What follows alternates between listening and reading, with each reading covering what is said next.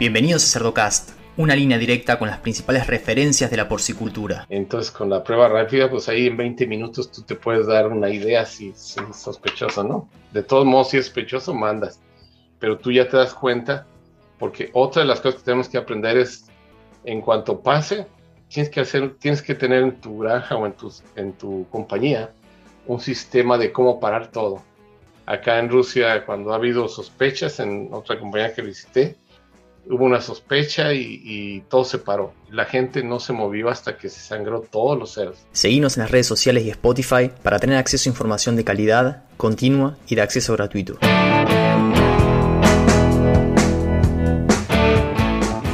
Hola a todos, mi nombre es Leandro del Tufo y Cerdocast solo es posible gracias al apoyo de empresas innovadoras que creen en la educación continua, como Provimi, Beringer Ingelheim, NIDAP, Agrovision y Drown Nutrition. En el episodio de hoy nos vamos a ir a Oriente. Vamos a tocar la producción porcina en los últimos años en Rusia y en China, qué es lo que pasó con la llegada de la PPA y qué enseñanza nos dejó. Para eso tengo la suerte de presentarles a Pablo Moreno. Pablo, ¿cómo estás? Buenos días, ¿cómo estás? Muy bien, qué bueno tenerte por acá, Pablo. Hay, hay mucho ruido con todo esto de la peste porcina africana y es bueno tener a alguien con experiencia mucha experiencia en Oriente, para que nos cuente a ver qué podemos, qué podemos aprender de ellos, ¿no? Así nos repetimos los mismos errores. Pablo, para los que no te conocen, ¿nos contás un poquito sobre tu formación y experiencia? Y bueno, este, pues yo ya tengo mucho tiempo en esto desde eh, me gradué en, en, el 85 en México, antes de Cristo, pues yo creo. ahí, no, este, bueno, de ahí en la familia siempre hemos tenido granjas de cerdos. Eh, de ahí les agarré el amor. Entonces, acabando la carrera, trabajé un poco ahí en México. Mi intención era venir acá a Estados Unidos y estudiar y aprender más. Después de ahí conocí al doctor Joe Connor, muy conocido en, Estados Unidos. Ahí nos conocimos y me invitó a, a trabajar en su clínica. Estuve con él año y medio ahí como internado. Y de ahí, trabajando con él, me conoció PIC y me invitaron a trabajar ahí en, en, Franklin, Kentucky. Cuando estaba el doctor Harris ahí. Entonces estuve trabajando con él en la, cuando estuvo empezando todo el room del ISOWIN y toda esa parte, este, los cerdos tempranos. Entonces trabajé con PIC cuatro años y de ahí y me fui a la Universidad de Minnesota y, ahí había un programa que se llamaba Swine Master Track Program. Entonces, ese lo tomé y me conoció Smithfield y me ofreció el trabajo de ser este, ahí como veterinario, el veterinario de la, de la parte suroeste o southwest que le llaman. Entonces, en, en Smithfield tuve muy buenas experiencias de un, de un productor muy grande, bastante experiencia y muy buenas experiencias, ¿no? Ahí decidí ya independizarme y fue cuando Mirator me contactó y me ofreció ser el jefe de veterinarios de la compañía esta de Rusia. Y pues también salió lo de China, ¿no? De China también salió una oportunidad y me hablaron y, estuve trabajando visitando el grupo CP de China, que me tocaba ir a la parte norte, cerca de Inner Mongolia y esa parte. Somos Beringer Ingelheim Salud Animal como líder de la industria y socio de confianza, nos enfocamos en la innovación para liderar donde podamos lograr el mayor impacto. Somos una compañía con alcance global. Nuestro objetivo es crear un mañana más saludable para los animales, las personas y nuestras comunidades. ¿Cuántas reproductoras tocabas entre Rusia y China? En Rusia veía, por ejemplo, vi Rusagro, que eran como 75 mil eh, Mirator ahorita ya va en 150, se van a doblar. Este, veía otra que estaba en Siberia que eran 15 mil, otra eran como 6 mil, eh, otras compañías más chiquitas, ¿no? En China, yo veo la parte norte donde eran como unos 30 mil vientres, más o menos. Sí, eh, la, experiencia es muy, muy, muy buena. Ahora, en, en Rusia, en Rusia cuando pues yo empecé, ya existía la fiebre porcina, ¿no? En China a mí sí me tocó el cambio. Encuentros cercanos, pues sí he tenido dos, un brote en China y acá en, Rusia un, en una finalización, que estuvo muy interesante porque no se expandió, no se infectaron las otras partes. ¿no? Pablo, pareciera que, que, todo se te fue dando como para, te formaste en Estados Unidos donde hay un nivel de bioseguridad muy alto, poco el Pierce fue a transformar la industria y vos estuviste en esos momentos, ¿no? Y tuviste la oportunidad de trabajar en, en China y en Rusia cuando llegó la, la, peste porcina africana también, ¿no? Y ahora, si bien la, la, pandemia no te deja viajar tanto, lamentablemente llegó la peste porcina a América, ¿no? Y en ese sentido, no, me interesa que nos cuentes un poquito cómo es el, el, sistema de producción, una introducción cortita, el sistema de producción, modelo, ¿no? En, en Rusia y en China, y también que lo comparemos un poquito con, con lo que pasa en, en América, ¿no? En, en, Latinoamérica en particular, que son modelos diferentes. No, claro, Rusia las compañías más o menos están, son granjas este, modernas. El modelo de las que yo visitaba por lo general son granjas entre 5.000 a 6.000 marranas que tienen dos sitios, dos sitios dos, vamos a decirlo así, es las hembras y luego tienen un sitio con destete y engorda y otro sitio con destete y engorda para ese flujo. Así son más o menos, también hay granjas de 2.000 a 3.000 vientres que son de ciclo completo, le llaman monoblocks, o sea, es todo ahí.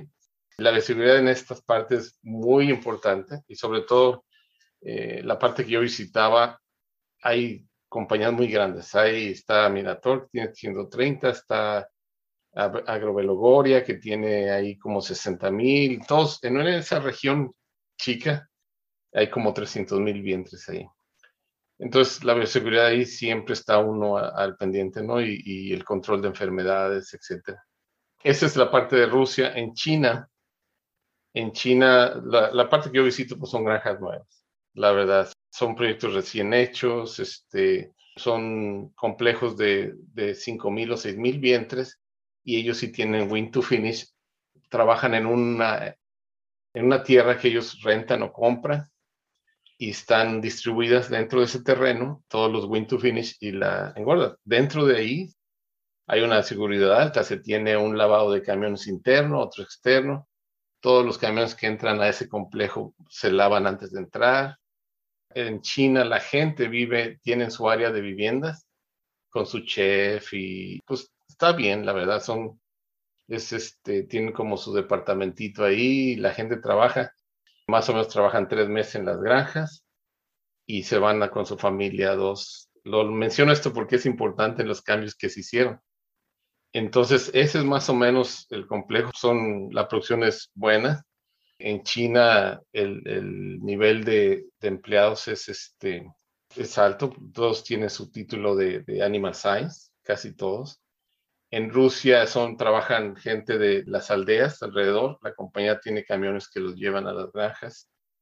Ahora, si ustedes leen eso, es una visibilidad muy alta, entonces dicen, bueno, ¿cómo llega a veces en las granjas? ¿no? Entonces lo que vamos a platicar ahorita de cómo yo transformo todo eso. En Rusia y en China es como Latinoamérica, o por lo menos yo puedo hablar de México, ¿no? Que eh, a la gente nos gusta ir al mercado, que tú dices córtame de ahí, hay mucho contacto con carne fresca y sabemos que la fiebre porcina uh, o peste porcina africana, donde hay millones y millones es en la sangre, ¿no?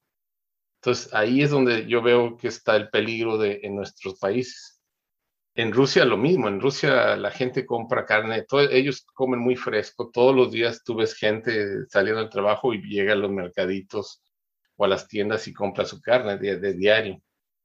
Entonces, esa parte hay mucho contacto con, con eso, ¿no? En nuestros países, yo lo que digo, tenemos, igual que pasó en China, en China se expandió mucho porque había mucho traspatio como sabemos, la mayoría era el producto número uno, pero eran granjitas chiquitas. Y en México, pues yo creo que tenemos bastante, no sé, en Centroamérica igual, o en Argentina no sé cómo, cómo esté, pero, pero acá sí hay mucho, muchas rancherías con sus porquitos, etcétera. Y a lo que voy, por ejemplo, lo que tenemos que aprender de ellos, por ejemplo, en, en, en Rusia sí lo toman muy en serio. El problema de ellos en Rusia como son comunidades muy grandes, es raro que les pegue a unas grandes y es un descuido de, de seguridad, pero allí el jabalí, ¿sí? Eh, los jabalíes es el, problema, eh, cazadores que llegan ahí, etcétera. En China, pues son todas las aldeas, tienen puerquitos, que, que ahorita ya donde hay un brote tratan de matar todo. Entonces en México yo creo que va a ser lo mismo, ¿no? Este, o en, los países de, de, América. Ahí lo que tenemos que enfocarnos, yo creo que antes de que nos llegue, fuera de República Dominicana y Haití, pues es ver todos los chiquitos, ¿no? Productores, sabemos que en México por lo, por lo general está pasando lo que pasó en Estados Unidos, el grande se está haciendo grande, el, el, mediano o, chiquito está desapareciendo, pero estamos en, en, esa etapa, ¿no? ¿no? No ha llegado como en Estados Unidos o como en Rusia, que ya son casi puras compañías grandes. Entonces, eh, yo creo que se tiene que hacer como un sistema de, ir con todos esos chiquitos. Los chiquitos los puedes controlar, como en Rusia, que, por ejemplo, en donde llegaba una compañía grande, por lo general el, gobierno ayudaba y esos chiquitos les cambiaban, ellos ya no eran porcicultores, les daban borregas o, o productor o vacas o cositas así para controlar más o menos que no hubiera tanta dispersión con, por los chiquitos, ¿no? Por el traspatio. Todavía hay en algunas partes, ¿no? Pero donde hay compañías muy grandes, ahí sí ya no ves este, gente con de traspatio. Interesante que se trató de, cortar un poco la difusión de la enfermedad directamente reemplazando los animales que tenían estos productores pequeños con otro tipo de producción animal. Ahora, esa es mi opinión, pues, de, yo lo que digo, con los pequeños sabemos que un factor muy importante en una enfermedad es, la densidad de población. Los chiquitos a veces mueren unos dos, tres porquitos y ahí se para la cosa, ¿no?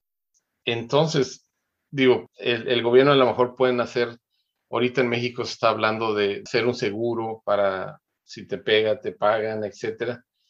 Pero estos chiquitos, pues en realidad, este, lo que deben hacer las compañías grandes es ver su región, identificar todo ello, o sea, a lo mejor hacer ahí un trueque o, el gobierno, como hicieron en Rusia, ¿no? Tratar de que cambien por otro animal o, o cositas, ir bajando el mínimo.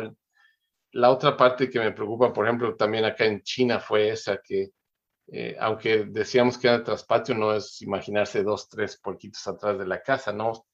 Ya había gente que tenía 50, 100, 200 marranas, o sea, productores pequeños, pues, que esos son los que afectó mucho. En México es lo mismo, este, hay muchos de esos chiquitos, medianos, que en realidad yo veo que no tienen mucha bioseguridad. Y la bioseguridad es, es muy importante porque, como te platicaba cuando estaba oyendo cómo llegó a Rusia para ver más o menos cómo está, entró por Georgia y, una de las anécdotas que, me platicaban era que en una aldea donde había varios porcicultores, a todos se les murió excepto a uno, porque era el único que se cambiaba zapatos y ropa para trabajar con sus cerdos. Entonces, a nivel de los chiquitos, ellos con una bioseguridad sencilla podemos controlarlo. Ya donde hay más volumen, por ejemplo, de, de mercado, tú sabes, una granja, no sé, de de 100 marranas, pues ya vendes cada semana. El camioncito que va al rastro municipal ya se meten ahí a cargar a la misma granja. Esa bioseguridad no es nada, entonces, pero ya es un volumen pues considerable, ¿no? De animales, una de 200, pues ya vas a tener 2.000, 3.000 cerdos en un, en un sitio. Y eso es lo, lo que hace que se potencialice la, las enfermedades. Entonces yo creo que por ahí debemos de empezar ahorita, más que, digo, claro que los seguros es importante, pero empezar a, ver por regiones y ser una campaña muy fuerte de, de, bioseguridad.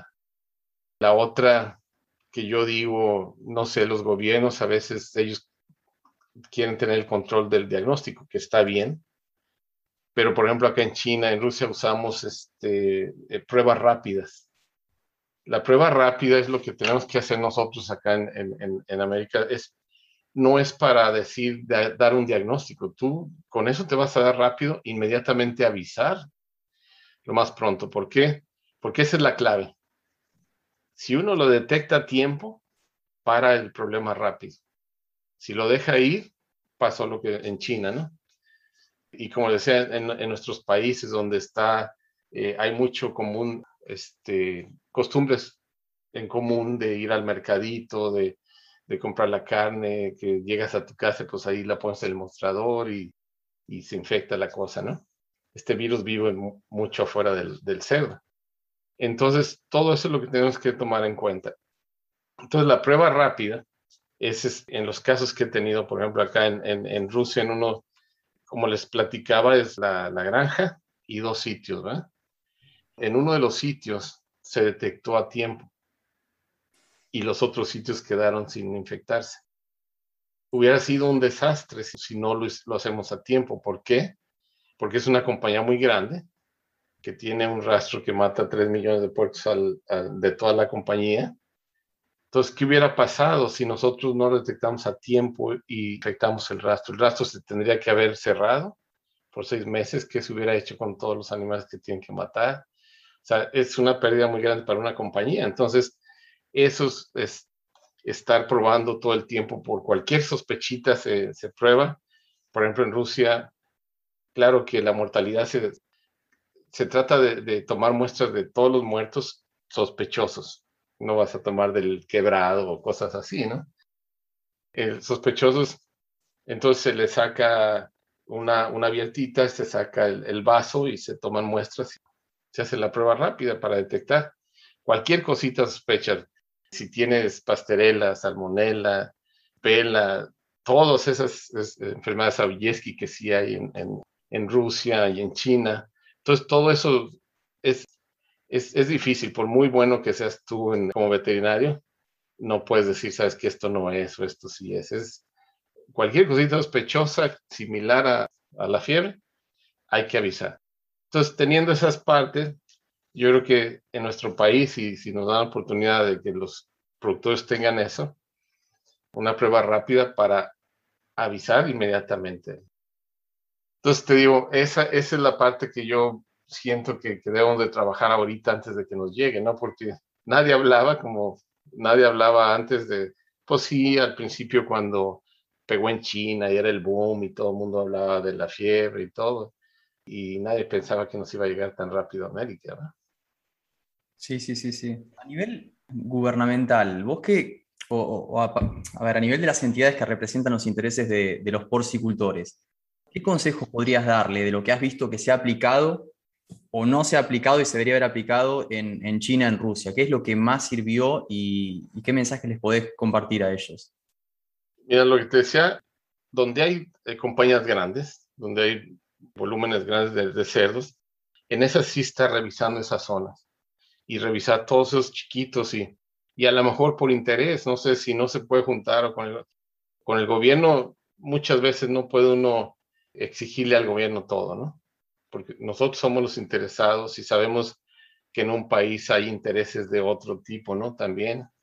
Entonces, no porque, digo, para nosotros es muy importante la porcicultura y, sí sabemos que hay millones de empleos, etcétera, pero no es lo fuerte muchas veces de un país. Entonces, eh, ahí es donde se tienen que unir a los porcicultores o las uniones y a lo mejor sí pedir algo de apoyo al gobierno, pero como te digo, controlar esos chiquitos y controlarlos no tan chiquitos, pero no tienen bioseguridad. Eso sí sería exigir una bioseguridad mínima.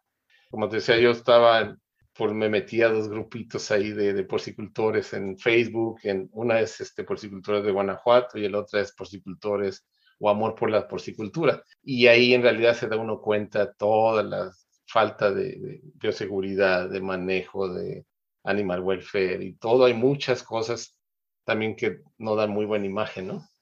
Pero ahí es donde uno sabe, donde uno se da cuenta la necesidad que hay de la educación de, de, tu vecino, porque en realidad no es ni competencia para una compañía grande, ¿no?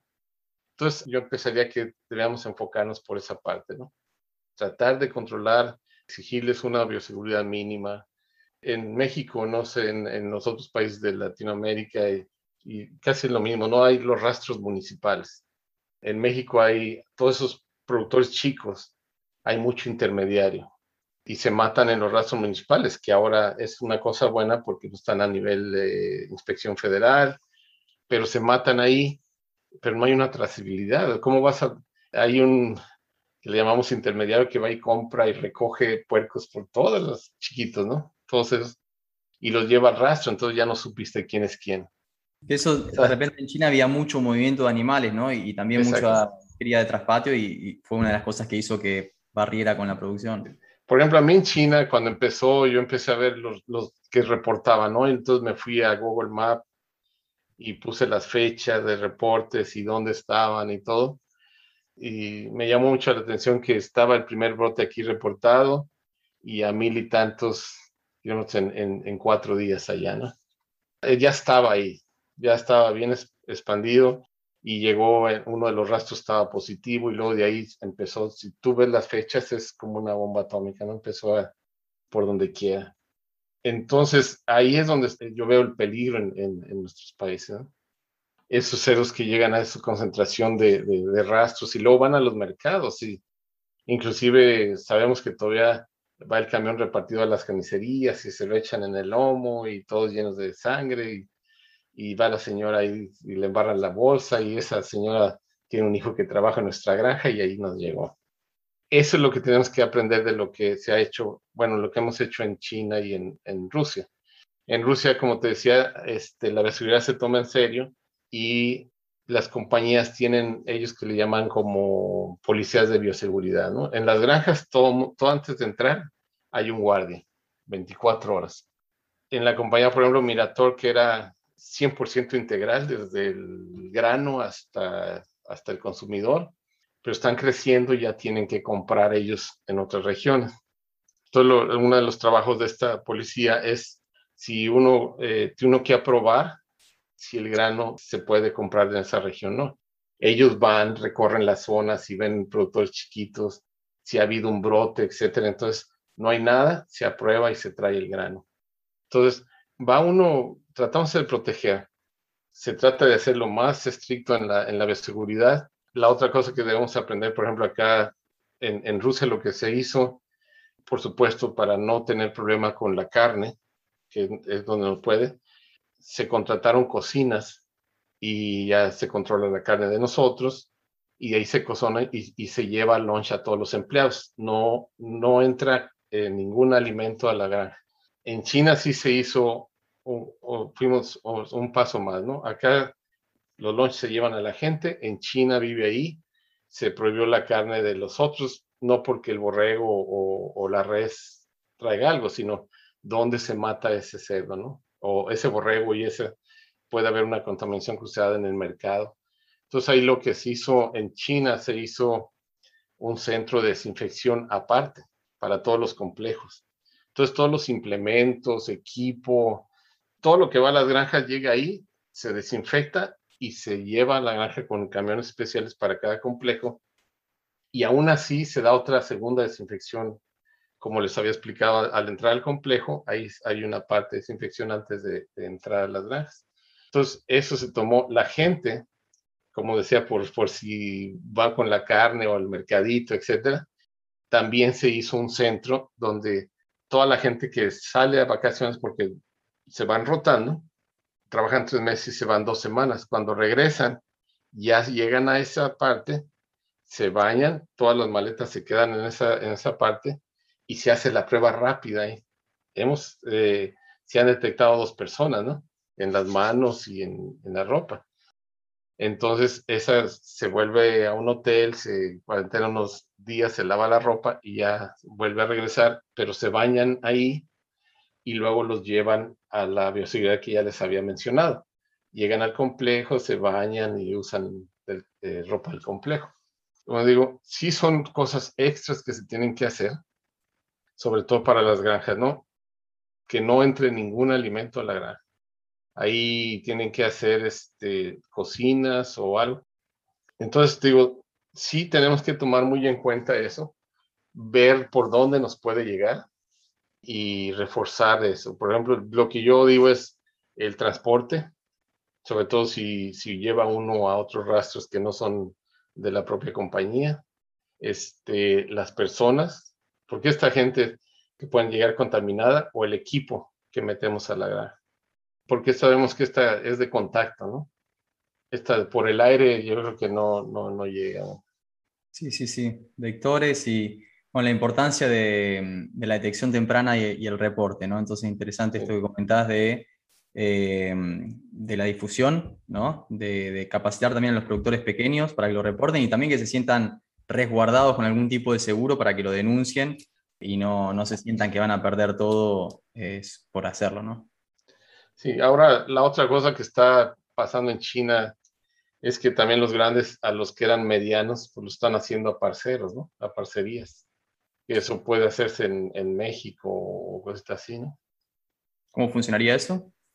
Por ejemplo, pues ya ves, en Rusia las compañías que yo visito, pues ellos tienen el control porque ellos construyen sus granjas, no, no hay. Pero ya empieza a haber también en Rusia, ¿eh? Pero eh, a parcerías de cuentas, si yo tengo una compañía grande y, y, tú eres un productor pequeño, a lo mejor conviertes tu granja en finalización y yo te pago por cada lechón, ¿no? Pero así yo ya tengo el control, lo único que te va a hacer tú responsable es de, de mano de obra y pagarlos, este, y la construcción si hay que modificar, ¿no? Entonces, irlos envolviendo así, entonces tú, tú vas teniendo ya más el control de tu, de tu compañía en la región, pues.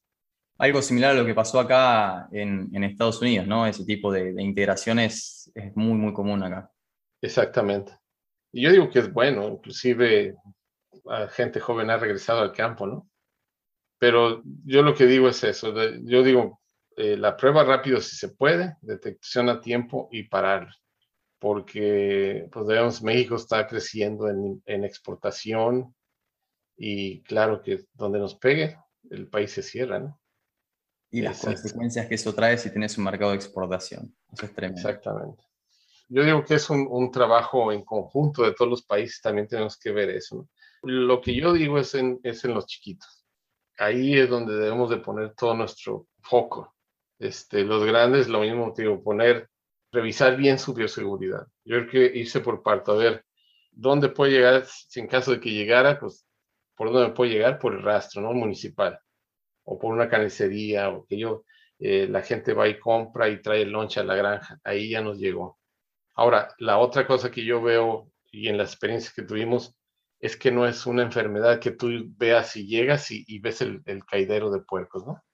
Es, se va despacito, a veces toma unas dos semanas para que te des cuenta que empieza a agarrar fuerza, que fue lo que pasó en una de China y, acá en Engorda lo agarramos a tiempo, pero tú veías una mortalidad normal, no lo veías, digo, lo detectamos a tiempo por, por el sistema que se tiene de vigilancia acá en Rusia, pero y que tú digas, pues ves un cerdo ahí muerto de repente, pues tienes a veces streptococo, a veces ahí eh, o cosas así. Y dices, bueno, pues entonces no dejar cualquier cosita que sea con el diagnóstico diferencial, yo diría que hacer la prueba.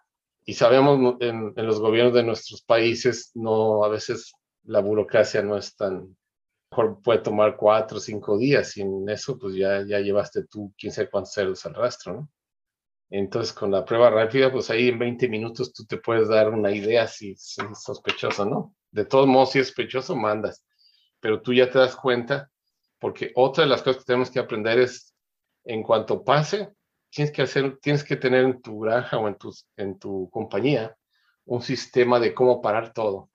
Acá en Rusia, cuando ha habido sospechas en otra compañía que visité, hubo una sospecha y, todo se paró. La gente no se movió hasta que se sangró todos los cerdos. O sea, duraron ahí como una semana sin salir de la granja, nadie salía. O sea, esas cosas rápidas que uno hace como compañías, tienes que hacerlas, tenerlas bien, bien, no con, ya sabemos que los gobiernos hicieron su simulacros y todo, pero es a nivel del país, ¿no? De región y cómo parar la zona. Acá es cómo no infectar tu otras partes de la compañía.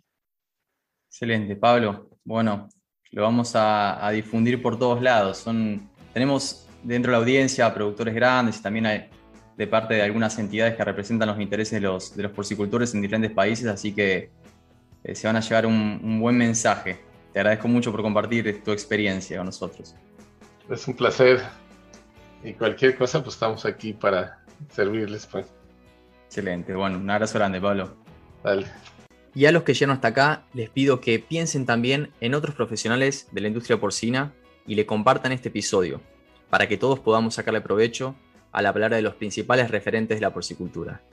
Un abrazo grande y hasta el próximo episodio.